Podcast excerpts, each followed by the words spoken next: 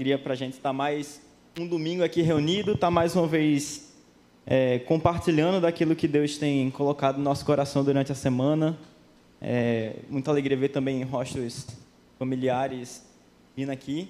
É, e bom estar mais uma vez. E hoje a gente vai continuar na nossa série de Ruth. A gente tem estudado já há alguns domingos esse livro da Bíblia. A gente tem falado um pouco sobre a história de Ruth, aquilo que Deus tem tratado na comunidade a respeito de várias coisas que a gente pode retirar dessa lição que era tão curtinha assim, o livro é tão pequenininho, mas que tem tanta coisa importante para a gente aprender a partir dali. E aí, antes da gente começar hoje, eu queria fazer uma pergunta para vocês. Não precisa responder em voz alta, não, certo? Responda no, no coração. Ah, no domingo passado, Rodrigo lançou um desafio para a gente, que foi de conectar, conversar, chegar junto de uma pessoa insegura, de uma pessoa que está numa situação ah, você percebe que ela está ali insegura, que ela tem alguma dificuldade, e ele lançou esse desafio para a gente e Queria perguntar quem essa semana tomou esse passo, percebeu alguma situação que poderia chegar junto, que poderia se aproximar de alguém, conversar com alguém. Quem da gente tomou essa, deu esse passo, né? Deu esse espaço. E aí responda no seu coração. Isso vai ser uma prática comum, certo? A gente vai é, conversar desafiozinhos para a semana para a gente falar, mas porque é importante a gente entender que o que a gente fala aqui em cima não é só uma coisa que é muito subjetiva e está pairando no ar, e que é uma lição que a gente aprende e acha muito bonita, mas que essas coisas elas têm que se refletir na nossa caminhada, no nosso dia a dia. A gente tem falado há algum tempo sobre essa história e como que a gente enxerga cada coisa dessa, cada cada vivência dessa, cada história se repetindo na nossa própria história, na nossa própria vida. Pois bem, queria convidar vocês nesse momento a gente abrir lá em Ruth, no capítulo 2, e a gente vai estar falando um pouquinho hoje sobre aquele que se importou comigo. A gente vai estar continuando em Ruth no capítulo 2 e a gente vai estar olhando um pouco para a história do contato que Ruth tem com Boaz no primeiro momento, e a gente vai falar um pouco sobre esse encontro e aquele que se importou comigo, aquele que se importou com Ruth. E aí, para isso, a gente vai abrir lá em Ruth, no capítulo 2, a partir do versículo 5.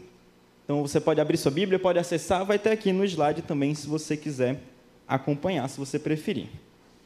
Ruth, capítulo 2, a partir do verso 5, a gente vai ler até o verso 20 hoje. E aí a gente encontra lá, nesse texto, falando o seguinte: Boaz perguntou ao capataz dos ceifeiros: a quem pertence aquela moça? E o capataz respondeu: É uma moabita que voltou de Moabe com Noemi. Ela me pediu que deixasse recolher e juntar espigas entre os feixes após os ceifeiros. Ela chegou cedo e está de pé até agora. Só sentou-se um pouco no abrigo. Disse então Boaz a Ruth: Ouça bem, minha filha. Não vá colher noutra lavoura e nem se afaste daqui Fique com as minhas servas. Preste atenção onde os homens estão ceifando e vá atrás das moças que vão colher. Darei ordem aos rapazes para que não toquem em você. E quando tiver sede, beba da água dos potes que os rapazes encheram. Ela então se inclinou, prostrada com o rosto em terra, e exclamou: Por que achei favor aos seus olhos, a ponto de o Senhor se importar comigo, uma estrangeira? E Boaz respondeu: Contaram-me tudo o que você tem feito por sua sogra. Depois que você perdeu o marido, como você deixou seu pai, sua mãe, a sua terra natal, para viver com um povo que você pouco conhecia. O Senhor lhe retribua o que você tem feito. Que seja ricamente recompensado pelo Senhor, o Deus de Israel, sob cujas asas você veio buscar refúgio. E disse ela: Continue eu a ser bem acolhida, meu senhor. O senhor me deu ânimo e encorajou a sua serva, e eu sequer sou uma de suas servas. Na hora da refeição, Boaz disse: Venha cá, pegue um pedaço de pão e molhe no vinagre. E quando ela se sentou junto aos ceifeiros, Boaz lhe ofereceu grãos tostados, e ela comeu até ficar satisfeita, e ainda sobrou. quando se levantou para recolher as espigas, Boaz deu estas ordens aos seus servos: Mesmo que ela recolha entre os feixes, não a repreendam. Ao contrário, quando estiverem colhendo, tirem para ela algumas espigas dos feixes e deixem-nas cair, para que elas recolha e não a impeçam. E assim Ruth colheu na lavoura até o entardecer. Depois debulhou o que tinha juntado, quase uma arroba de cevada, e carregou para o povoado. E a sua sogra, quando viu que Ruth havia colhido, e quando ela lhe ofereceu o que havia sobrado da refeição, lhe perguntou: Onde você colheu hoje? Onde trabalhou? Bendito seja aquele que se importou com você. Então Ruth contou à sogra com quem tinha trabalhado. O nome do homem com quem trabalhei hoje é Boaz. Queria convidar você a fechar seus olhos nesse momento, abaixar sua cabeça. Senhor Deus, nós te louvamos, Pai, nós te agradecemos porque o Senhor deixou registrado, Pai, nas tuas palavras, o Senhor deixou registrado nas Escrituras, Pai, aquilo que pode fazer conhecido o teu nome, Pai. Aquilo onde a gente pode ver essas histórias, Pai, entender a sua ação, aquilo que o Senhor faz e conhecer um pouco mais de ti, do teu caráter e daquilo que é o teu plano para nós, Pai. Nós te pedimos para que o Senhor abra nossos corações, Pai, para que a gente possa, a partir desse texto, a gente possa conhecer um pouco mais sobre quem o Senhor é, sobre quem o Senhor quer que a gente seja também, Pai. Nós te louvamos e pedimos e agradecemos por isso, em nome de Jesus. Amém. Amém. E antes da gente começar a falar propriamente dito do texto, é, um ponto muito importante para a gente entender o que estava acontecendo ali, qual o contexto que a gente estava passando em Ruth, onde Boaz ali age para com Ruth. É, é importante a gente falar sobre a missão de Deus, sobre aquilo que Deus tem feito desde o começo da história e que Ele continua fazendo até hoje e que Ele vai fazer ainda até o final dos tempos. Então, entender a missão de Deus vai ajudar a gente a olhar com um pouco mais de clareza para como Deus intervém ali, como que ele age na história de Ruth de maneiras sutis, mas constantes. E para falar um pouco da missão de Deus, a gente tem que voltar um pouquinho às páginas e falar um pouco sobre a nossa história. A gente tem uma série aqui na igreja, quem quiser acessar depois pode ver no YouTube, no Spotify, por podcast, uma série chamada Grande História, em que a gente abordou todo um panorama falando sobre o nosso lugar nessa história, qual o nosso papel nessa história. E a história da humanidade, ela começa com um ato divino de criação, com Deus criando todas as coisas. E quando ele cria todas essas coisas, essas coisas estão em harmonia. Deus ele participa dessa história, Deus ele está em contato com a sua criação, ele está em contato com o ser humano que ele cria também e ele está em harmonia. A Bíblia fala para a gente que Deus caminhava às tardes com Adão no jardim e nessa relação harmônica, Deus ele vai se aproximando e se fazendo conhecido ao ser humano, até que em um determinado momento o ser humano ele toma uma decisão de escolher diferente daquilo que tinha sido proposto por Deus. Deus fala: ó, não coma daquela árvore, não coma do fruto daquela árvore. E então o ser humano vai e, no ato de desobediência, ele come desse fruto. E a partir desse momento de ruptura, a gente tem uma quebra dessa harmonia. A criação que andava todo em conjunto, uma criação que era feita para a glória de Deus e que se relacionava de uma maneira tão profunda com Ele, então cai e essa harmonia ela é rompida. E nesse momento em que Deus ele tinha uma relação tão próxima com aquele povo, ele criou o jardim, ele criou o ser humano, ele se relacionava com aquilo e quando o ser humano ele peca, o ser humano é colocado para fora desse jardim ele é colocado para fora daquele lugar onde Deus criou ele para ser de maneira plena, de maneira completa. E quando o ser humano ele é colocado para fora daquilo, ele se encontra numa posição que a gente vai ver recorrentemente na Bíblia sendo tratada, porque a humanidade inteira se torna estrangeira a partir do momento em que ela é expulsa do Éden, a partir do momento que ela sai do Éden a humanidade se torna estrangeira. E aí todo o panorama da Bíblia, toda a história da Bíblia, do Gênesis até o Apocalipse, é Deus lidando com o ser humano estrangeiro.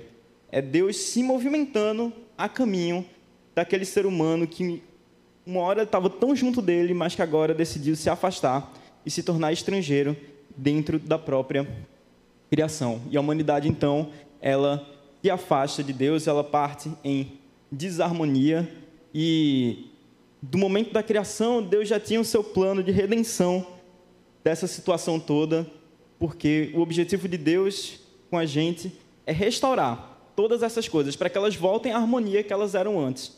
É restaurar para que essa relação seja novamente conectada. A gente anseia para quando o tempo se consumar, quando Cristo voltar de uma vez definitiva, que toda a criação seja restaurada, que toda essa harmonia seja restaurada. Mas enquanto isso não acontece, a gente vive nessa situação de estrangeiro, a gente é estrangeiro nessa própria terra. O próprio Senhor Jesus ele fala que na sua oração lá em João 17 pede para que Deus não nos tire do mundo, porque a gente vive aqui. Ele pede para que ele nos cuide aqui, sabendo que a gente não é desse mundo, a gente é estrangeiro caminhando por essa por essa terra. E Deus ele faz um chamado para a gente. Desde o momento da criação, ele chama o homem e ele intervém na história, trazendo o homem para a sua missão de restaurar todas essas coisas. Ele age, ele intervém na vida de Noé, ele intervém na vida de Abraão, ele chama essas pessoas para tomarem parte da missão dele, de reorganizar e colocar todas as coisas de volta no lugar. E é interessante a gente entender todo esse processo, porque a gente vai ver vez após outra que Deus ele está em busca desse ser humano agora estrangeiro, em trazer ele de volta para casa. E a gente vê que Deus é um Deus que se importa. E ele se importa tanto que ele vai até as últimas consequências para que nós, que éramos estrangeiros, voltemos para casa. A gente vê que Deus é um Deus que se importa com o povo. E Deus, nesse processo de redenção, nesse processo de restauração das coisas, ele utiliza de um povo, ele escolhe um povo, que é o povo de Israel, para que esse povo, então, seja luz para as outras pessoas, para que esse povo reflita a maneira de Deus, aquilo que era o propósito de Deus com a criação, e o povo, então, possa refletir essa, esse modo de viver. Então, Deus ele pega aquele povo e ele escolhe Abraão, ele chama Abraão para sair da sua terra, para caminhar agora até uma terra em que Deus vai mostrar, e ele cuida, ele nutre aquele povo, ele promete a Abraão que dele vai ser feita uma grande nação, e a história desse movimento de Deus, ela é repleta de promessas e cumprimentos. E Deus ele promete e ele age em cumprimento daquela promessa, em fidelidade àquilo que ele prometeu. Então, ele cuida desse povo, ele olha para esse povo que, mesmo caindo, mesmo falhando, ele continua, vez após outra, agindo e restaurando aquilo ali e trazendo de volta para o caminho. E ele vai nesse movimento de prometendo e cumprindo. E aí, lá, na, lá em Gênesis, no capítulo 12, os versículos de 1 a 3, Deus fala assim: Então o Senhor Deus disse a Abraão: saia da sua terra torne-se estrangeiro, saia da sua terra, do meio dos seus parentes, saia da casa do seu pai e vá para uma terra que eu vou lhe mostrar. E eu farei de você uma grande nação e eu o abençoarei. Tornarei famoso o seu nome e você será uma bênção. Abençoarei os que te abençoarem e amaldiçoarei os que te amaldiçoarem. E por meio de você, todos os povos da terra serão abençoados. Então Deus ele está chamando Abraão nesse momento aqui para sair da terra dele, se tornar um estrangeiro mais uma vez. Ele vai sair da terra onde ele está, ele vai para um lugar que Deus vai mostrar a ele ainda. Ele não mostrou, ele vai mostrar. E a promessa que Deus faz é que através dessa pessoa toda a terra vai ser abençoada. Toda a terra vai poder olhar para aquele povo que ele está escolhendo e perceber aquilo que é o propósito de Deus para a criação. E uma analogia muito boa que a gente pode tratar para entender um pouco dessa missão é a da vitrine, porque é basicamente isso que Deus está chamando Israel para ser nesse momento. Ele está chamando Israel quando a gente passa numa vitrine, numa loja, aquela vitrine está mostrando para a gente qual é a proposta daquela loja, o que é que aquela loja tem para oferecer. Por que é que você deveria entrar ali e ver o que está lá dentro. E é isso que Deus chama Israel para ser, ser uma vitrine, ser aquilo que Deus planejou a humanidade para ser, para que todos os outros povos possam olhar para eles e compreender aquilo.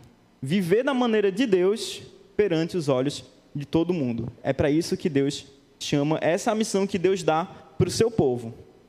Viver da maneira de Deus aos olhos do mundo. E essa missão ela é dada primeiramente a Israel, depois, quando Cristo inaugura o reino e nos traz para junto, essa missão é dada para nós também. Que a gente, nas nossas vidas, em qualquer situação que a gente se encontre, a gente possa viver da maneira de Deus, sendo vitrine para todos os outros povos, para que eles olhem para a nossa vida e vejam aquilo que Deus tem para oferecer, daquilo que Deus tem está mostrando para eles, aquilo que é o seu projeto e a sua proposta.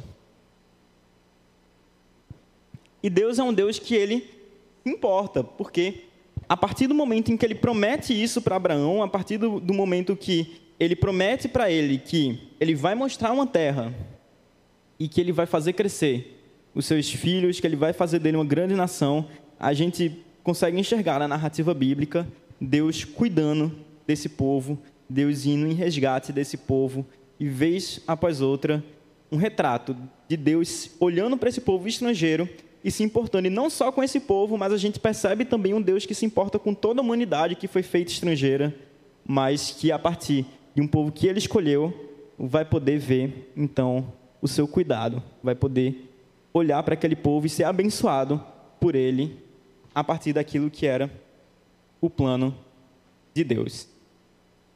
E nesse, nesse primeiro momento, quando a gente volta então aqui para Ruth, a gente enxerga todo esse, esse processo, a gente vê que Boaz está ali dentro de um determinado contexto. O Vlad falou alguns domingos atrás sobre o contexto do livro de Romanos. Se a gente for parar para ler, a gente vê uma frase que era muito recorrente nesse livro, que é o povo vivia como achava certo aos próprios olhos. Então, a gente vê que esse Deus se importa, ele chama o povo para uma missão. Ele está convocando o povo, ele promete lá para Abraão, ele fala para Abraão que todos os povos do mundo vão ser abençoados através de você. E ele está convocando então o povo a tomar parte disso, porque o ser humano ele vai então agir e ele pode responder a essa missão. Ele pode agir de acordo com o que é certo para os próprios olhos e a gente vê toda a narrativa do livro de Juízes mostrando tudo o que aconteceu quando o povo ele decide ignorar esse chamado e viver para benefício próprio viver para aquilo que acreditava que era certo aos próprios olhos, ou a gente vê com outras figuras, inclusive a figura do próprio Boaz, como que era o ser humano, então, agindo de acordo com aquilo que tinha sido a proposta de Deus, o pedido de Deus. E a gente vê isso refletido várias vezes nas atitudes de Boaz, como Boaz encara com Ruth. E a gente vê nesse encontro um, um exemplo claro dessa resposta, daquilo que Deus estava propondo, então, para para Boaz, para a humanidade.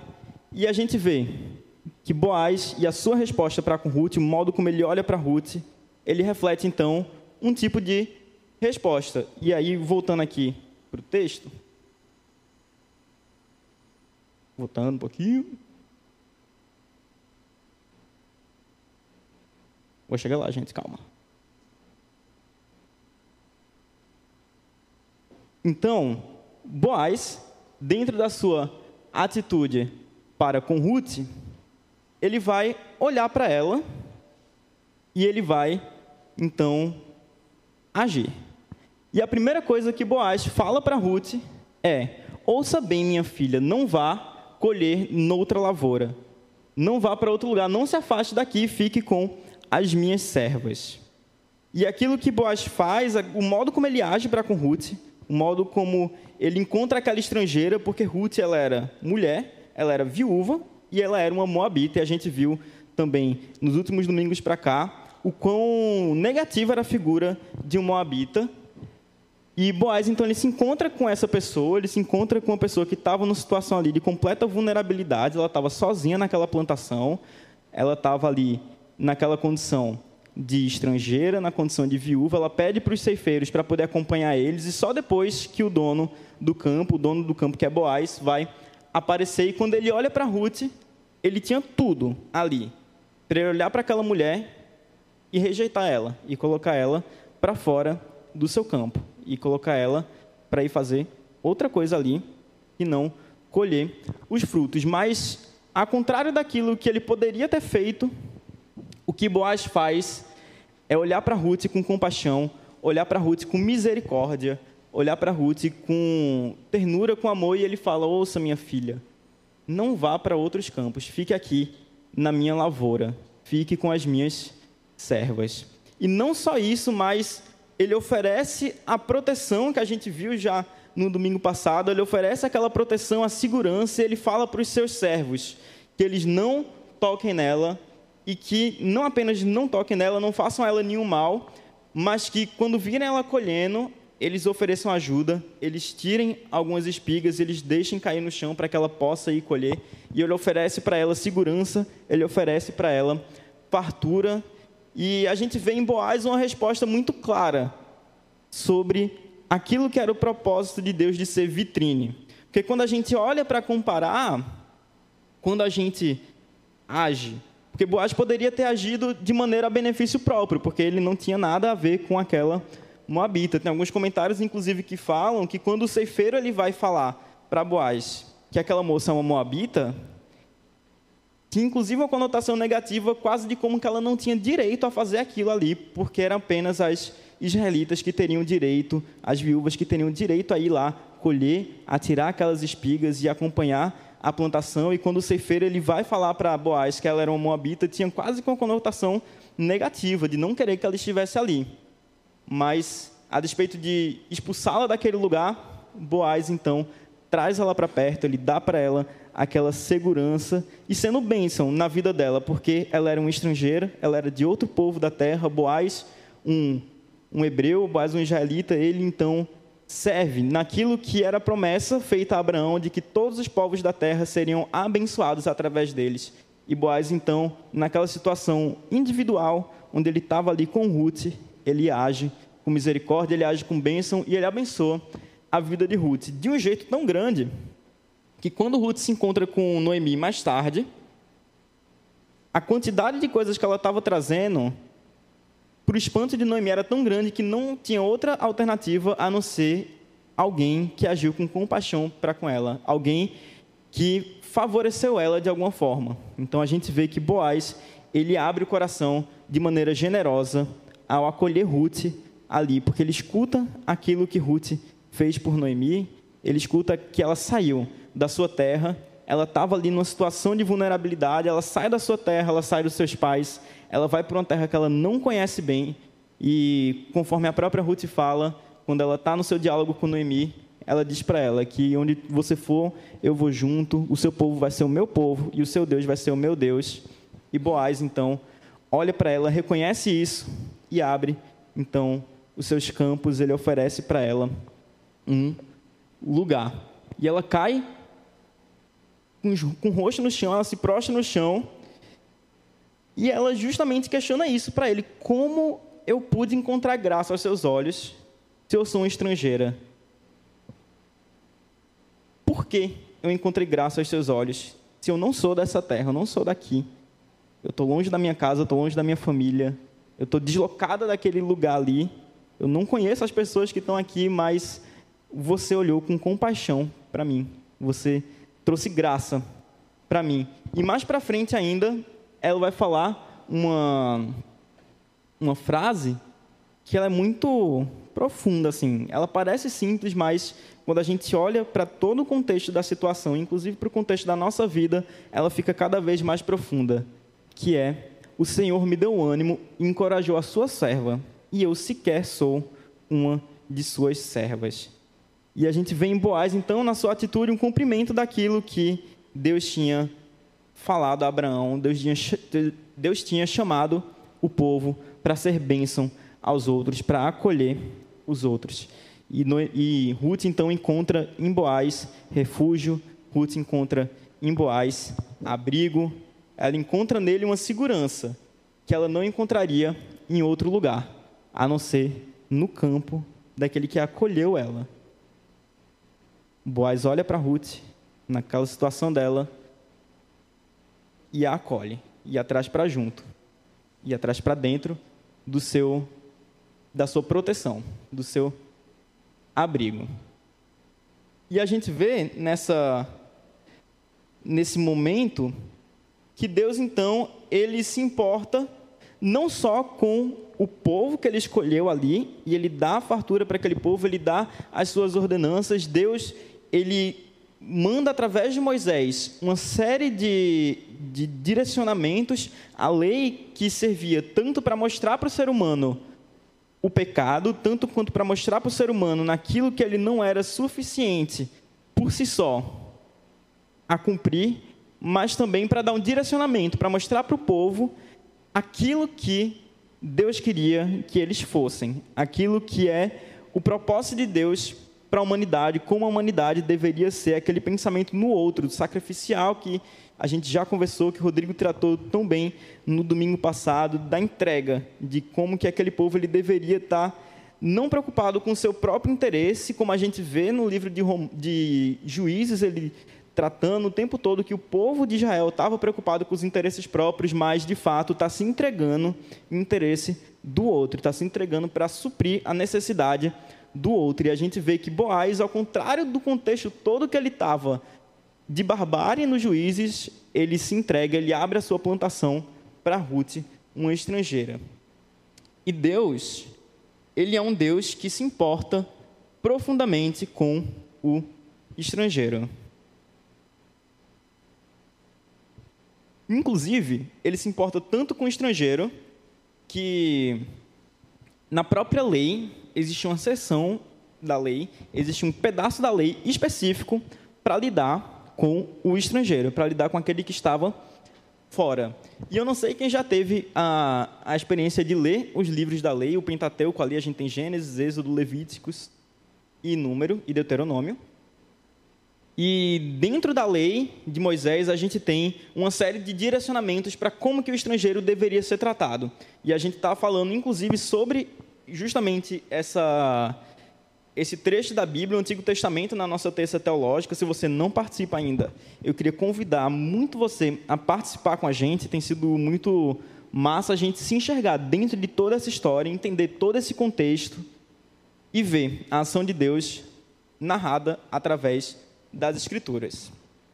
E Deus ele se importa profundamente com o estrangeiro. Ele vai em busca desse estrangeiro o tempo todo. Todo o panorama bíblico é Deus indo atrás do estrangeiro. Todo o panorama bíblico, aquilo que é narrado na história da Bíblia, é Deus se entregando de maneira cada vez mais profunda para resgatar aquele que era estrangeiro e trazer ele de volta para casa. E lá em Levítico, no capítulo 19, no versículo 34, está escrito assim, no livro da lei: O estrangeiro que viver residente com vocês deverá ser tratado como um natural da terra. Amem-no como a si mesmos, pois vocês foram estrangeiros no Egito. Eu sou o Senhor, Deus de vocês. Eu queria ler novamente porque eu acho esse texto belíssimo. E quando a gente vai lendo Levítico, às vezes dá aquela canseirazinha, porque tem as leis cerimoniais, ele vai falar da questão sanitária, mas a gente se depara com esse, com esse com esse trecho, e muitas vezes, muitas vezes a gente constrói na nossa cabeça uma visão de que o livro de Levítico, Deuteronômio, aquele trecho do Antigo Testamento, ele é um texto muito duro, muito rígido, muito rigoroso, e que existia um período da lei e um período da graça. Mas um texto como esse mostra para a gente como que a graça ela já era falada na lei, como que a graça já estava ali incrustada no livro da lei. E aí, lendo novamente o texto de Levítico, ele fala assim: que o estrangeiro residente que viver com vocês deverá ser tratado como natural da terra, amem-no como a si mesmos, pois vocês foram estrangeiros no Egito. E eu queria perguntar para vocês, também não precisa responder em voz alta, mas quem aqui já se sentiu estrangeiro numa terra? Quem aqui já olhou em redor para onde estava e se sentiu sozinho, desamparado, se sentiu deslocado, sentiu que ali não era o seu lugar de estar, ou que não merecia estar num lugar como esse? Quem aqui já se sentiu deslocado? Quase como se não pertencesse àquilo ali, mesmo que a gente esteja em meio a pessoas conhecidas e amigos nossos, mesmo às vezes dentro da própria comunidade aqui, quem aqui nunca se sentiu estrangeiro, que nunca se sentiu distante, desconexo daquele lugar que a gente está localizado. E eu posso afirmar com certeza que eu já. E eu já falei sobre isso aqui outras vezes, que eu sou uma pessoa que luta contra a introversão. É, então, não é muito incomum na minha vivência cotidiana eu me sentir deslocado de um lugar. Eu estar num lugar, principalmente com pessoas desconhecidas, eu não me sentir plenamente confortável e seguro naquela situação. Eu não me senti parte daquele lugar ali. E é uma coisa que eu luto constantemente. Então, esse sentimento de estar estrangeiro, de, de não fazer parte daquilo ali, faz parte da nossa jornada aqui. E faz parte daquilo que a gente é. A gente é estrangeiro dentro de um lugar. Muitas vezes a gente passa por essas situações, e seja qual for o motivo nossas escolhas de vida e os caminhos que a gente vai percorrendo na nossa vida mesmo vão levando a gente a se sentir muitas vezes estrangeiros. A gente pode ter saído do lugar que a gente mora, a gente pode não ser natural de fato dessa terra e veio morar aqui pelos caminhos que a vida foi abrindo, que Deus foi abrindo para a gente.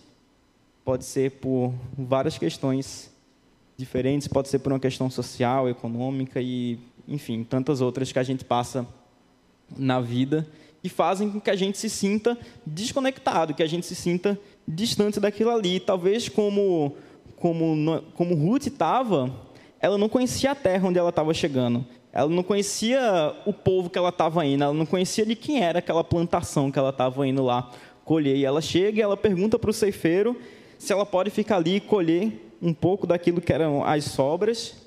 E ela começa então a trabalhar naquele campo de um desconhecido, num campo que ela não conhece, num lugar que não é o lugar dela. E quantas vezes a gente não está exatamente na mesma situação de Ruth, indo para um lugar que não é o nosso lugar, indo para um lugar que a gente não conhece, enfrentar uma situação muitas vezes cansativa, uma situação dura que a gente precisa participar daquilo ali, porque fala da nossa sobrevivência. Ruth precisava estar ali, porque senão ela não ia ter o que comer. E quantas vezes a gente não se enxerga indo para os campos desconhecidos? E um problema muito grande que Ruth enfrenta quando ela está indo nesse movimento, e que inclusive o próprio Boaz alerta ela, depois, no final do capítulo 2, a gente pode ver que Noemi também aconselha Ruth a continuar nos campos de Boaz era o perigo de trabalhar no campo desconhecido.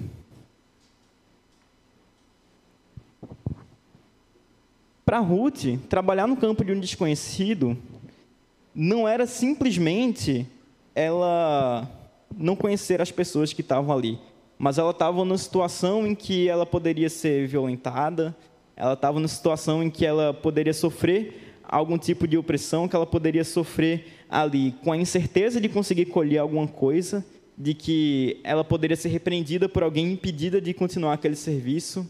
Ela estava numa situação completamente vulnerável. Ela estava ali completamente desamparada de qualquer ajuda e de qualquer suporte. E muitas vezes nós nos colocamos nessa situação. Na nossa vida cotidiana, a gente muitas vezes não conhece ou a gente não busca conhecer o campo. Quando a gente tenta ir na, na, na nossa própria força e buscando o nosso próprio bem, o nosso próprio bem-estar, a gente vai muitas vezes se colocar em situações que a gente está trabalhando num campo desconhecido, que a gente está trabalhando num campo e, e a gente se nega muitas vezes a conhecer o próprio dono do campo ali que está oferecendo aquele espaço para a gente, a gente se encontra dentro de um processo de medo, de incerteza sobre o futuro, de ansiedade, se a gente vai conseguir ter o que comer no dia seguinte, se a gente vai conseguir o suficiente para a gente hoje, se a gente não vai passar por situações vexatórias ou qualquer outro problema, como Ruth estava ali também, disposta, e que ela estava ali ah, com a possibilidade de passar, né? ela tinha esse, isso em vista, que ela ali estava no horizonte e que ela poderia passar por qualquer situação mais complicada. Mas o que Deus fala para a gente nesse texto é que a gente não precisa trabalhar no campo desconhecido. Existe uma alternativa àquilo. Existe uma, um outro caminho que a gente pode seguir.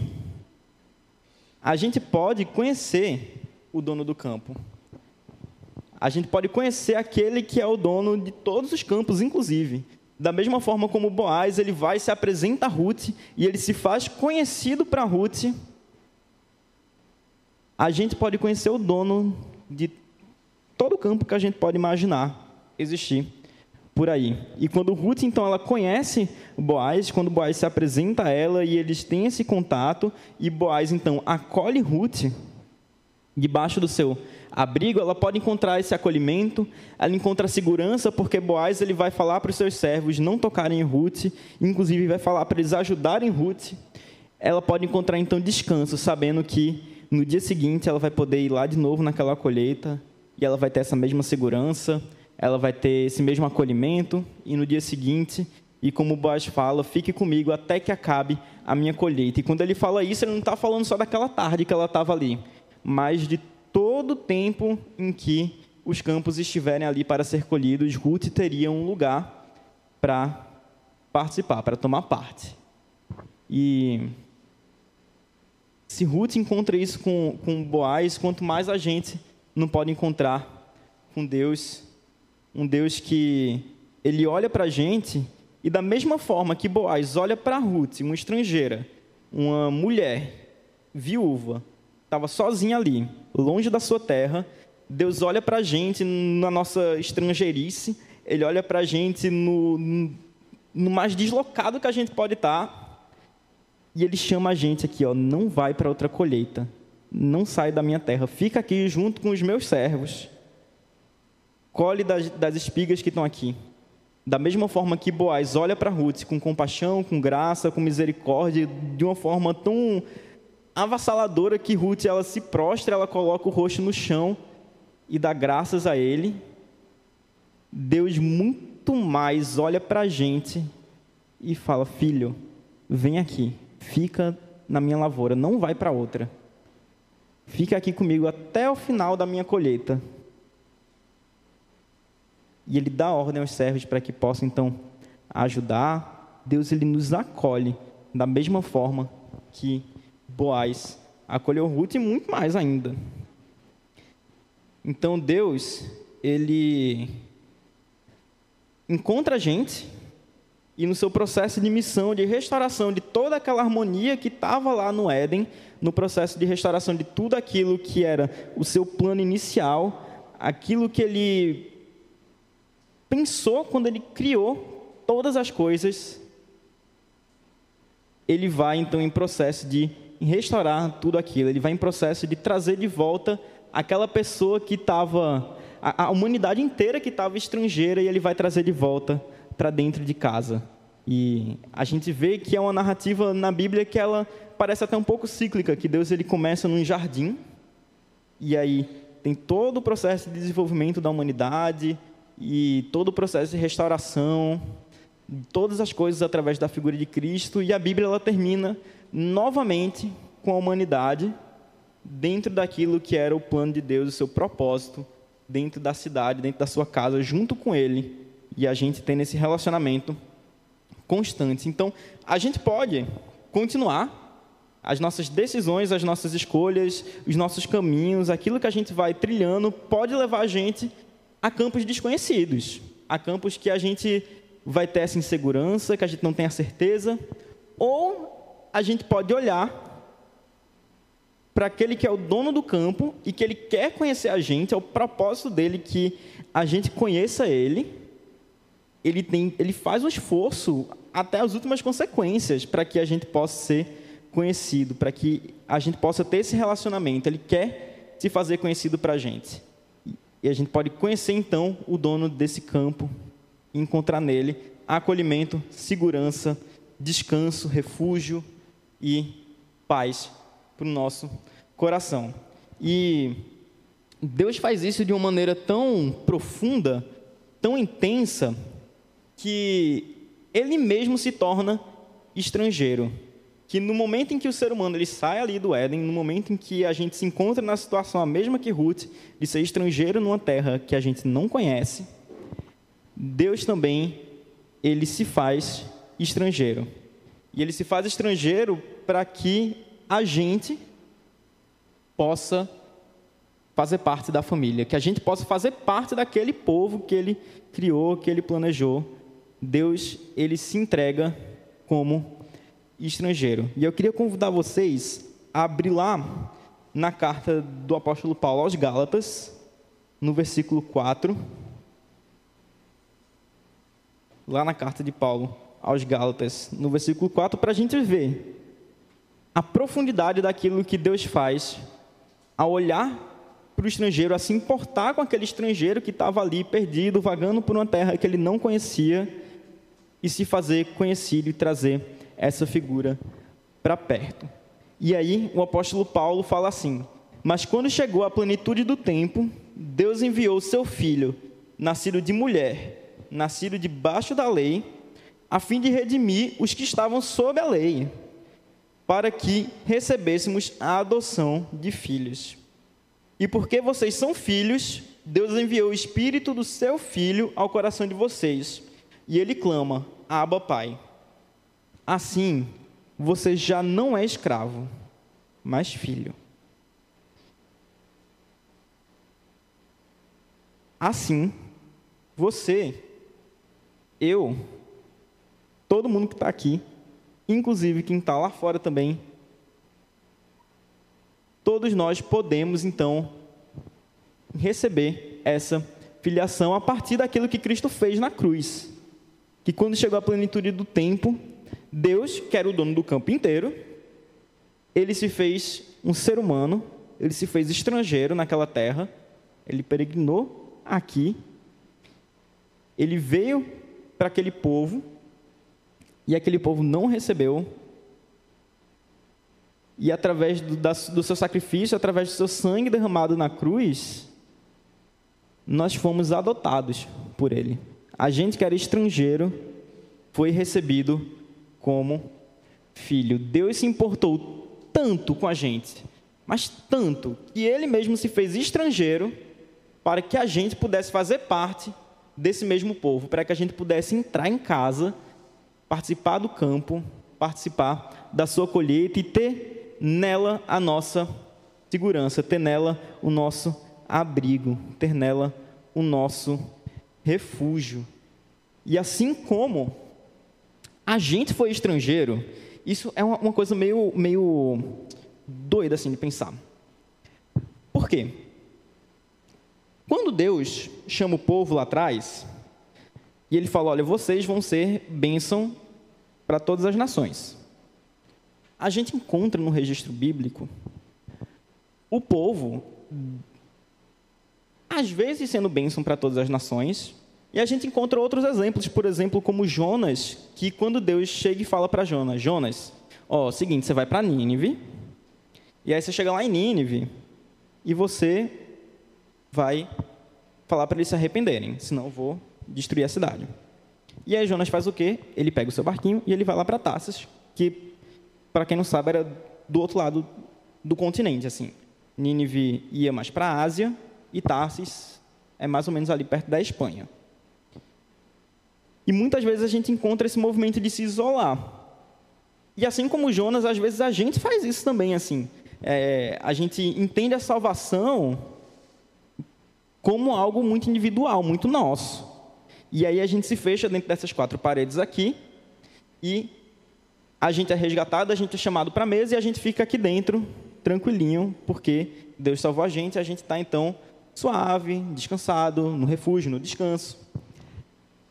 Mas o que Deus ele está pedindo para a gente, quando ele, ele traz a gente de volta para aqui, para dentro dessa casa, não é para que a gente fique parado aqui, não é para que a gente fique só aproveitando da colheita dele, mas da mesma forma que a gente foi estrangeiro e que esse Deus, o dono do campo, se fez conhecido através da gente, se fez conhecido para a gente, a gente então olhe para as outras pessoas e queira fazer ele conhecido para as outras pessoas também, para os outros estrangeiros também tomarem parte dentro dessa caminhada. Assim como a gente foi estrangeiro e a gente encontra refúgio ao conhecer o dono do campo, a gente encontra essa segurança ao conhecer o dono do campo, nós não podemos deixar que outras pessoas continuem se sentindo estrangeiras.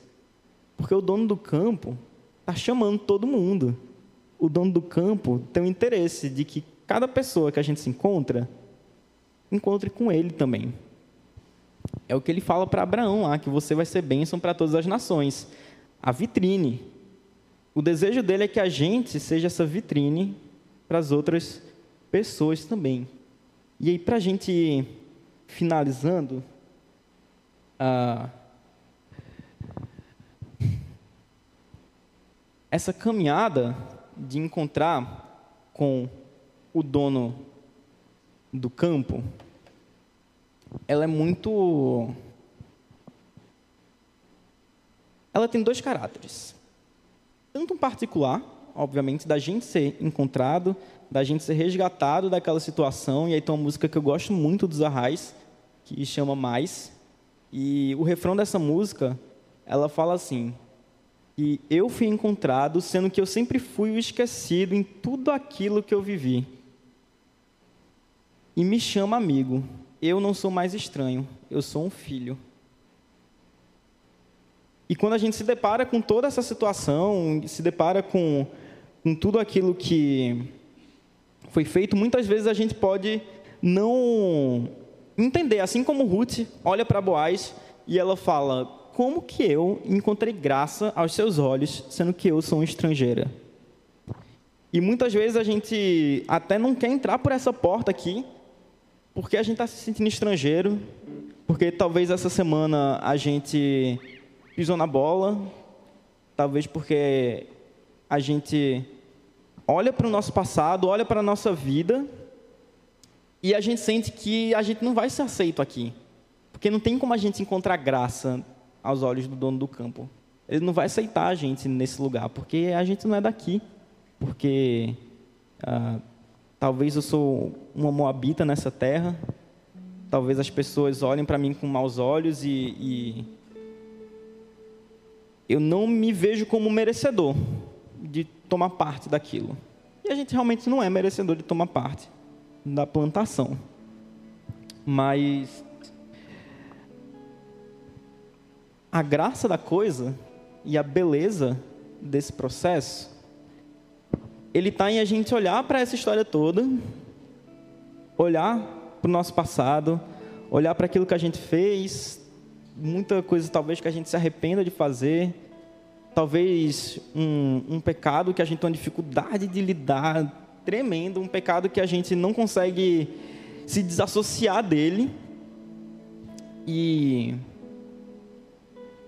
a gente encontra com um Boaz, a gente encontra com Deus que, da mesma forma que ele olha para Ruth, naquela situação que ela estava, no contexto que ela estava, se encontra com, com Ruth do modo como ela estava ali, e ele olha para a gente e fala: Filho, vem aqui, não sai desse campo, fica com os meus servos, fica comigo, permanece aqui até o final da plantação.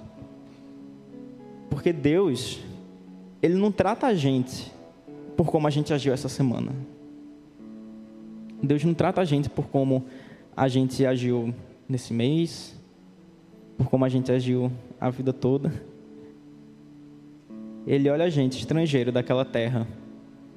E quando ele olha para a gente estrangeiro, o movimento que ele faz não é de empurrar a gente mais para fora, de fechar as portas daquele lugar mas ele abre a colheita dele.